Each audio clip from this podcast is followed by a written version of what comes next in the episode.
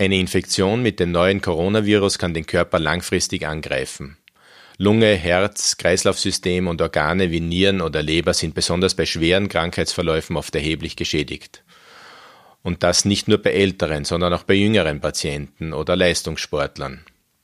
Darüber hinaus hat man auch bei asymptomatischen Verläufen vereinzelt schwere Organschäden nachgewiesen. Vernarbungen an der Lunge, Herzmuskelentzündungen oder Entzündungen der Blutgefäße sind nicht auf die leichte Schulter zu nehmen.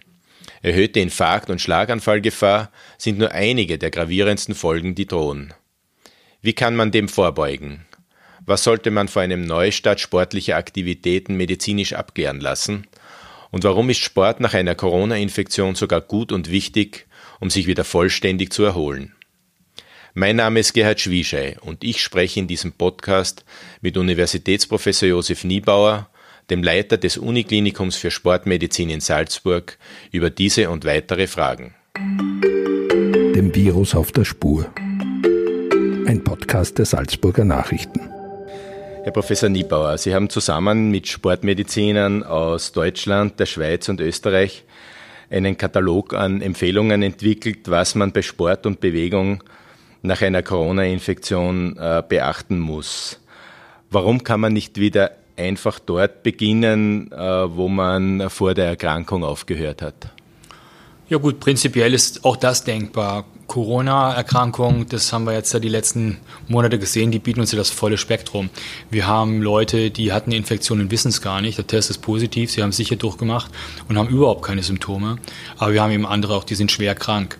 Die sind entlassen worden von Stationen, waren vielleicht sogar beatmet und ähm, stehen jetzt halt ziemlich allein in ihrem Umfeld und möchten gern wieder Sportlern, merken einfach, dass es so leicht nicht geht, wie sie es vorgestellt haben. Also wir haben da momentan halt das volle Spektrum. Diejenigen, die keine Symptome haben und auch vielleicht keine hatten, die können einfach weitermachen wie früher. Die sind nicht beeinträchtigt, das können sie gern tun. Diejenigen, die aber ähm, Symptome davongetragen haben, wo wir davon ausgehen müssen, dass Organschäden bestehen, die vielleicht auch chronisch sind, die werden sich etwas schwerer tun mit dem Widerstarten. Ursache hier zum einen natürlich die zugrunde liegende Erkrankung, also die Lunge, das Herz, die Niere, die vielleicht angegriffen wurde. Wir wissen, es geht ja auch ins zentrale Nervensystem noch hinein. Die Gefäße insgesamt können entzündlich, äh, entzündlich verändert sein. Mhm.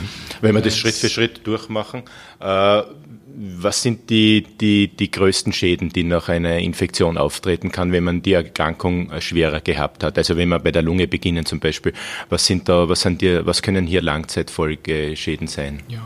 Die Lunge ist zum Großteil betroffen bei den Patienten, ist ja auch primär eine Lungenerkrankung. Hier kommt es zu einem Umbau des Lungengewebes in ein Bindegewebe, also in ein Narben, Narbengewebe. Das heißt, dieser Teil der Lunge fällt dann einfach aus, den werde ich auch nie wieder aktivieren können. Es gibt aber natürlich Bereiche der Lunge, die angeschlagen sind und eben noch nicht umgebaut wurden, die halt verändert sind, aber noch so sind, dass man sie wieder zurückführen kann in normales Gewebe. Und das ist ja auch die Idee natürlich, dass man dann durch gezieltes Training, auch gezieltes Atemtraining, aber auch Ausdauertraining, dieses Lungengewebe wieder möglichst viel herannimmt, fordert und dadurch eben auch fördert. Also die Lunge ist im Mittelpunkt, Hauptursache, Herz-Kreislauf-Erkrankung. Warum entstehen diese Vernarbungen? Das ist ein Umbauprozess, das ist die Antwort auf die Infektion. Das äh, sehen wir häufig bei Erkrankungen und nehmen Sie jetzt eine Herzmuskel. Passiert das auch, kann das auch bei einer schweren Influenza-Erkrankung passieren? Ja, wenn ein Organ mit Beteiligung ist, geht es genauso. Nehmen wir zum Beispiel die Herzmuskelentzündung, also die Myokarditis, wird ja auch durch Viren und äh, zum Beispiel hervorgerufen. Wir wissen, Coronavirus macht auch Schädigungen der Herzmuskulatur, da passiert genau dasselbe. Virus nistet sich ein, führt zu einer, zu einer Inflammation, also zu einer Entzündung des Gewebes, was dann unter gewissen Bedingungen halt in einen Umbau in Bindegewebe stattfinden kann, sprich Narben entstehen. Auch und diese, Herzen. und diese Narben können wir im Sie sind dort, die kann man sehen im Herzen. Durch Kernspinuntersuchungen kann man die darstellen. Und die sind dann auch gekommen, um zu bleiben. Und da geht es dann darum, das Beste draus zu machen aus dem, was man hat. Mhm. Was, heißt, äh, was heißen solche Bindegewebs, äh, Bindegewebs oder Vernarbungen im, im, Herzen und in der Lunge für die Leistungsfähigkeit und überhaupt für, für, für das Allgemeinbefinden? Narbe ist ja immer Ersatz von guten, funktionsfähigen Gewebe in letztendlich starres Gewebe. Jeder, der sich mal geschnitten hat, der weiß, dass dieser Narbenbereich nicht mehr mitarbeitet, der fällt aus, der wird auch nie wieder zu normalem Gewebe werden und so ist es im Herzen halt auch und auch in der Lunge. In der Lunge haben sie dann einfach Gewebe, was nicht mehr vernünftig durchblutet wird, nicht mehr vernünftig mit Luft durchflutet wird. Es findet also kein Austausch mehr statt zwischen dem, was wir einatmen. Der Sauerstoff kann eben nicht hinüber ins Blut und damit verliere ich Areale meiner Lunge. Und je mehr betroffen ist, desto größer ist die Einschränkung in meiner Leistungsfähigkeit. Und beim Herzen ist genauso, wenn ich entzündeten Herzmuskel habe, der im schlimmsten Fall dann eben in Narbe umgebaut wird, dann verliere ich Muskulatur. Dann ist eben die Pumpe, die das Herz halt nun mal ist, geschwächt worden, weil jetzt nur noch ein kleinerer Teil der Herzkammer mitarbeiten kann, mitpumpen kann. Ich verliere also wichtige Mitarbeiter sozusagen und die, das werde ich spüren, wenn die mir ausfallen. Und da muss man da kann man dann auch an der Narbe selber nichts mehr ändern. Narbe ist Narbe. Aber das umbenachbarte Gebiet zum Beispiel kann reaktiviert werden, dass die benachbarten angezählten, angeschlagenen Zellen vielleicht noch mitmachen und natürlich dann auch, dass der ganze Körper so fit wird, dass er für dieselbe Leistung gar nicht mehr diese Herzleistung braucht, die er vorher gebraucht hat. Also wenn ich die Erkrankung habe, verliere ich diese Leistung, einfach weil mir Gewebe ausfällt.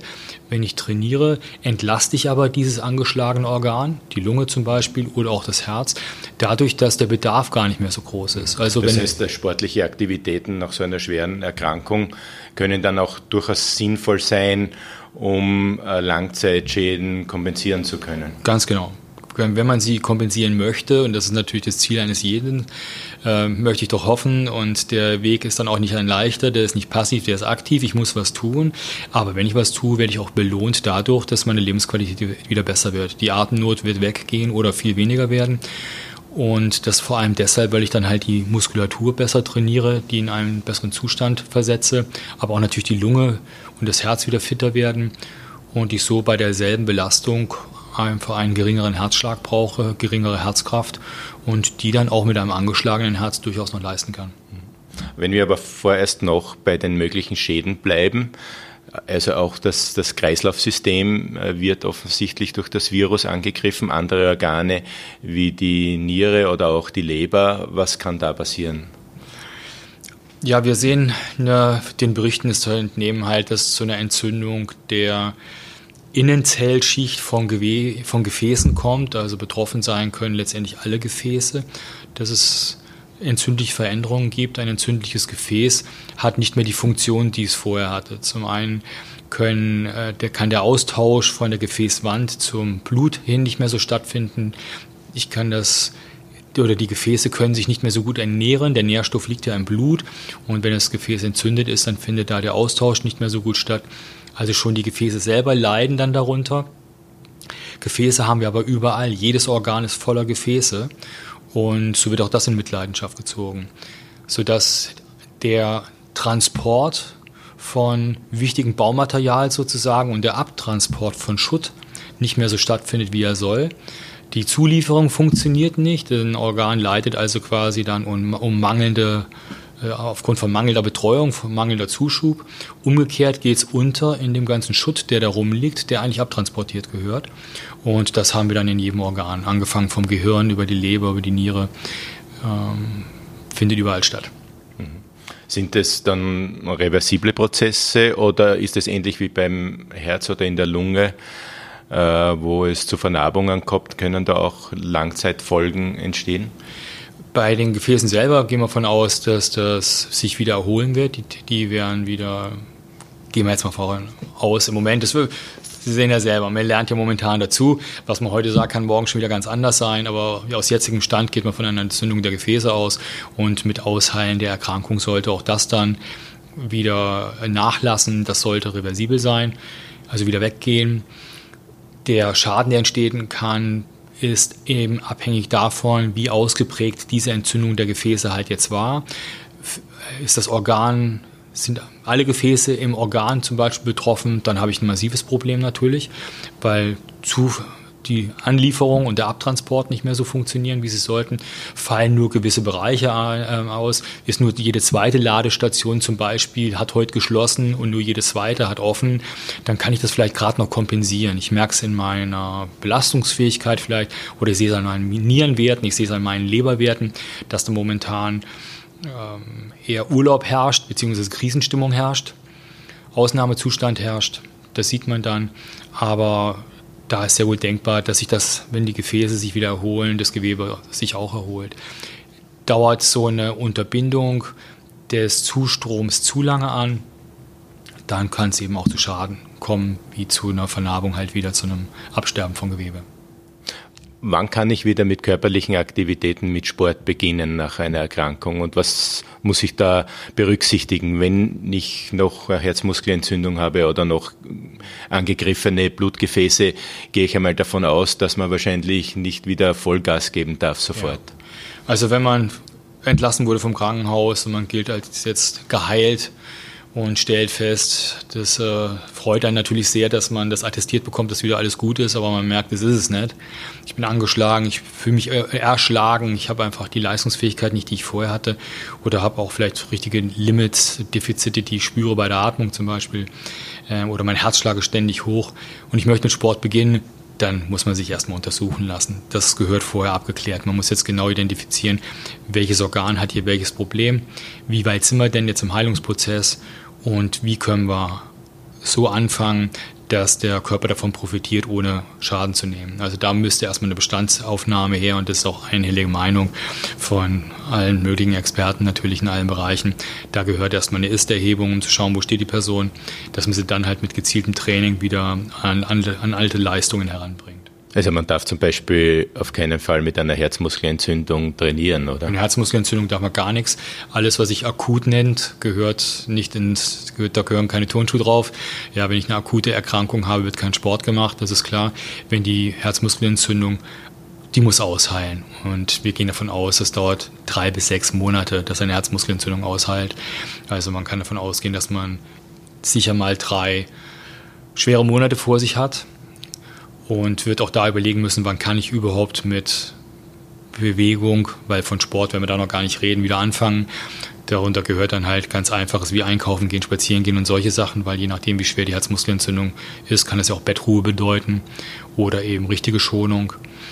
Und da muss man aber sowieso angebunden sein an Kardiologen, an einen Sportkardiologen, das geht gar nicht, dass man sich da jetzt dann da selber betreut, da würde man viele Fehler machen. Kann Aber ich selbst merken, wie, ob ich eine Herzmuskelentzündung habe oder nicht? Was sind da klassische Symptome? Klassische, das, wenn ich mich hineinhorche. Ja, klassische Symptome wäre die Kurzatmigkeit, die haben wir halt bei vielen Herz-Kreislauf-Problemen. Kurzatmigkeit ist immer ernst zu nehmen.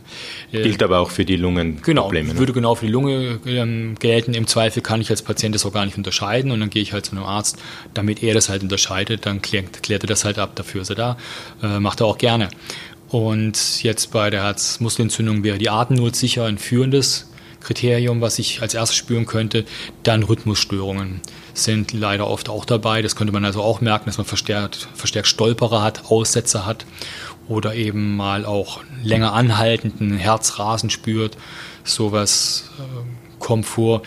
Wenn es richtig wild wird, kann es auch mal zu Schwindel führen. Und dann gibt es natürlich vieles andere mehr, was noch alles eintreten kann. Aber so die ersten Symptome wären sicher Atemnot. Also es ist schon wichtig, dass man nach so einer Erkrankung, auch wenn sie nicht extrem schwer war, genau in seinen Körper hineinhorcht. Ja. Wenn man krank, wenn man krank war, man wird wieder gesund geschrieben, man testet so langsam an ab, man versucht halt, was geht wieder und stellt fest, das geht alles wie früher. Super, Sache erledigt, mehr brauchen wir nicht tun. Wenn ich aber die Situation habe, wo ich sage, ach komm her jetzt mal ein kleines Läufchen und muss schon nach den ersten Metern wieder stehen bleiben, dann weiß ich einfach, am Papier steht vielleicht, ist es wieder alles gut, aber ich merke, es ist nett. Und dann gehöre ich letztendlich in die Hand von Profis, die gemeinsam mit mir noch eine Ist-Erhebung machen, wo ich stehe, Ziele definieren und mir dann eben auch helfen, in einem vernünftigen Zeitraum dieses Ziel zu erreichen. Kann am Anfang, kann am Anfang Schonung heißen, ganz klar muss auch der sportbegeistertste Patient und der sportbegeistertste Arzt muss das dann akzeptieren und einfach äh, konstatieren, hier geht nichts. Wir müssen dem Körper Chance geben, auszuheilen, gesund zu werden, bevor wir jetzt hier mit neuen Reizen anfangen, was den Sport angeht. Aber dann im Laufe der Zeit kann man immer mehr drauflegen, kann die Leine quasi lockerer lassen und am Ende den Patienten auch wieder freigeben. Wenn ich jetzt ganz laienhaft äh, nachdenke und als Durchschnittsverbraucher kann ich wahrscheinlich äh, Schäden an der Lunge und am Herzen eher kompensieren, als wenn ich jetzt ein ambitionierter Hobbysportler bin oder ein Schwerarbeiter bin oder vielleicht sogar ein, ein, ein Leistungs- und Hochleistungssportler bin. Äh, was heißt das für sportlich ambitioniertere Menschen, die eine Infektion durchgemacht haben? Ja, die, die weniger ambitioniert sind, ist völlig richtig. Die schöpfen ja eigentlich sonst auch nie alles aus, was sie am Potenzial haben. Und da kann es sehr gut sein, dass sie sehr wohl Schäden davongetragen haben, die aber in einem Rahmen sind, den sie nie ausreizen würden und dann trifft sie es nicht. Der Sportler ist der, der als erstes merkt, was geht und was nicht. Also der, der halt sofort auch merkt, das ist nicht normal, hier fehlt mir was. Und ja, da gilt aber alles eben Gesagte der gehört in Betreuung, dem muss man halt helfen, um ihn da wieder hinzuführen, wo er vorher war. Kann es auch sein, dass nach einer Corona-Infektion Hochleistungssport gar nicht mehr möglich ist oder Ganz ambitionierter sicher. Hobbysport? Ist sicher von auszugehen. Ich meine, das wird die Zukunft jetzt zeigen. Das ist ja noch eine frische neue Erkrankung bei uns. Man kann ja, wie lange haben wir jetzt hier Corona? Ein Vierteljahr vielleicht. Da kann man jetzt nicht hergehen und schon über Langzeitschäden reden. Wir werden auch da sicher noch die eine oder andere Überraschung erleben, hoffentlich viele positive. Aber natürlich ist davon auszugehen, dass bei den Organschäden, die berichtet wurden, ähm, dass das ordentliche bleibende Schäden geben kann bei Einzelnen und dass es am Ende dazu führen wird, dass sie nicht wieder so leistungsfähig sind, wie sie es vorher waren. Davon ist auszugehen. Mhm. Das heißt, die Lungenfunktion und die Herzfunktion, die sind einfach nicht mehr so an die obere Grenze belastbar. Genau. Das, und wie gesagt, das kann in einem Ausmaß sein, wo ähm, Herr und Frau Österreicher das gar nicht spüren würde, weil sie nie an diese Reserven rangehen. Aber der Athlet, der immer an seine Reserven geht, der alles ausschöpft, was er hat, der wird es halt spüren. Mhm. Jetzt gibt es auch erste Studienergebnisse, dass selbst bei einem milden Krankheitsverlauf oder einem asymptomatischen Krankheitsverlauf äh, erhebliche Schäden an der Lunge oder am Herzen äh, äh, die Folge sein können. Äh, wie gehe ich damit um? Weil wenn ich wenig Symptome hatte, habe ich halt das Gefühl, das hat mich eh nicht wirklich äh, betroffen, die Krankheit. Oder nicht schwer getroffen. Gefühl vielleicht wie eine schwere Erkältung, oder? Ja. Wer aus dem stationären Bereich jetzt nach Hause kommt, der kann immer davon ausgehen, dass er auf Herz und Nieren, wie man so schön sagt, untersucht wurde. Da wird man wissen, wo es im Argen liegt. Das wird mir dem Patienten auch sagen können, wo jetzt die Defizite sind und worauf zu achten ist. Und dann hat man auch als niedergelassener Arzt oder im ambulanten Bereich natürlich die Unterlagen der Klinik und kann auch darauf aufsetzen und kann den jeweiligen gut betreuen. Da mache ich mir jetzt auch weniger Sorgen eigentlich. Das sollte gut diagnostiziert sein. Problem ist ja mehr der, der gar nicht in die Klinik geht, weil es ihm eigentlich nicht so schlecht geht, dass er ins Krankenhaus muss. Aber er eben doch diese Krankheit jetzt durchtauchen muss und sehr wohl Symptome dabei hat, die aber nicht so gravierend vielleicht sind wie die im Stationären. Und der muss dann natürlich auch zusehen, wie kommt er wieder in die Gänge. Der ist dann bisher nur lose angebunden gewesen und da kann man nur denselben Rat gehen, geben, wenn jetzt mal feststellt, dass er, es ist ausgestanden, dass man sich dann untersuchen lässt, eine Ist-Erhebung macht, wo stehe ich jetzt, um dann auch zu wissen, wo sind denn wirklich die Defizite, doch nochmal einen Ultraschall vom Herz machen, doch nochmal eine Lungenfunktion machen, einen Ultraschall vom, vom Bauchraum, doch nochmal ein Blutbild machen, um zu schauen, wo liegt hier was im Argen und dass man dann eben auch gezielt ansetzen kann, damit man schnellstmöglich wieder auf Schiene kommt. Also selbst bei milden Verläufen wirklich in den Körper hineinhorchen und, und darauf achten, auf Warnsignale oder schauen, wie geht es mir jetzt im Vergleich zu vorher. Genau, wenn ich der Meinung bin, da ist was nicht normal, dann ist da was nicht normal. Ja, man kennt sich und dann gehört das objektiviert. Da geht man, holt man sich ärztlichen Rat und greift dann wieder gezielt an. Abschließend vielleicht noch eine grundsätzliche Frage zum Immunsystem, auch an den Sportmediziner und Kardiologen. Sport gilt ja gemeinhin als stärkend für das Immunsystem. Aber natürlich, wenn ich hoch, mich hochintensiv belaste, äh, greife ich auch das Immunsystem an. Äh, wenn ich da jetzt in der vorbeugend, wenn man vorbeugende Tipps geben äh, möchte, äh, worauf sollte man da beim Sport achten jetzt? Auch in Phasen, in denen die vielleicht, vielleicht eine zweite Welle wieder droht oder, oder kommt. Ja, es ist ratsam, Sport in einer vernünftigen Dosis auszuüben. Also zu wenig, und das ist ja das, was leider meistens der Fall ist, ist keine gute Idee. Ausreichend ist eine gute Idee. Also jeden zweiten Tag zum Beispiel 30 bis 60 Minuten Ausdauersport treiben in einer Intensität, sodass man in kurzen Sätzen noch mit seinem Trainingspartner reden kann, aber sehr wohl dabei schwitzt natürlich. Das wäre eine Intensität und ein Umfang, der empfehlenswert ist, der sicher vorbeugend und schützend fürs Immunsystem. Da sind keine negativen Effekte zu erwarten. Jetzt kommt es wieder darauf an, wie gut ist man denn im Schuss? Ist man sowieso gewohnt, jeden Tag zu trainieren? Man kennt seine Umfänge, mit dem es einem aber gut geht. Man nachweislich nicht gehäuft Infekte hat, sondern eher gestärkt ist. Das ist vielleicht dann für den Nachbarn, der sagt halt, der, mein Nachbar hier drüben, der macht eh viel zu viel, ist ein Spinner kann alles sein, aber wenn er nachweislich nicht häufiger krank ist, dann wird er auch nicht in einem Bereich unterwegs sein, wo es schlecht für sein Immunsystem ist. Kritisch wird es der erst dann, wenn der Richtung Übertraining reinrutscht. Ist jetzt in diesen Zeiten eher nicht zu erwarten, muss man natürlich auch sagen, ohne Wettkämpfe vor der Tür, ohne gescheite Trainingspartner, immer nur alleine in ein Übertraining reinzukommen, ist schon extrem schwierig, das zu erreichen als einsamer, als einsamer Radlfahrer könnten sie es schaffen oder einsamer Läufer. Aber ansonsten ist es sehr unwahrscheinlich, dass sie es erreichen. Und vor negativen Wirkungen aufs, aufs Immunsystem in der jetzigen Situation brauchen wir, glaube ich, gar nicht warnen, sondern eher umgekehrt nutzt die Chance, die es gibt, nämlich dass der Ausdauersport in einem vernünftigen Ausmaß, also zum Beispiel jeden zweiten Tag 30 bis 60 Minuten, das ist vorbeugend und schützend und nutzt diese, dieses Heilmittel, was er zusätzlich und gratis bekommt, das ist sicher eine gute Lösung, gutes Angebot. Herr Professor Nieber, herzlichen Dank für das Gespräch. Gerne, danke auch. Das war ein Podcast der Salzburger Nachrichten. Redaktion Gerhard Schwieschei. Wenn Sie mehr wissen wollen, finden Sie uns im Internet unter www.sn.at.